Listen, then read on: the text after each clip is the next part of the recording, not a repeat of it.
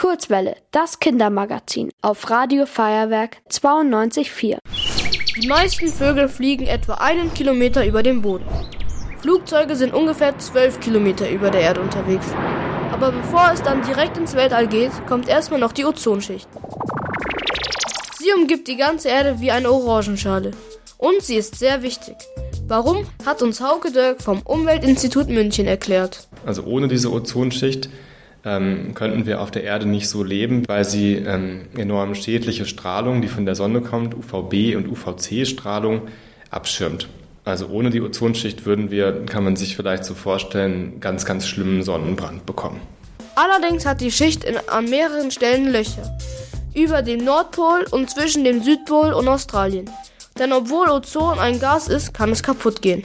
Es gibt Stoffe, die dafür sorgen, dass Ozon zerstört wird. Das sind zum Beispiel Lachgas oder Methan aus der Landwirtschaft, aber auch so technische Gase, die FCKW-Gase, also Fluor, Chlor, Kohlenwasserstoffgase.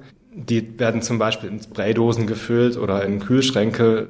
Und die sind halt sehr ozonschädlich. Deswegen sind FCKW-Gase inzwischen auf der ganzen Welt verboten. Und das schon seit fast 40 Jahren. Aber die Schicht hat immer noch Löcher. In der Luft entsteht zwar immer neues Ozon, aber das dauert ganz schön lang. Denn damit es entstehen kann, braucht es Sauerstoff. Und 15 Kilometer über dem Boden gibt es davon nicht so viel. Was nötig ist, damit sich die Löcher wieder schließen, weiß Hauke Dirk.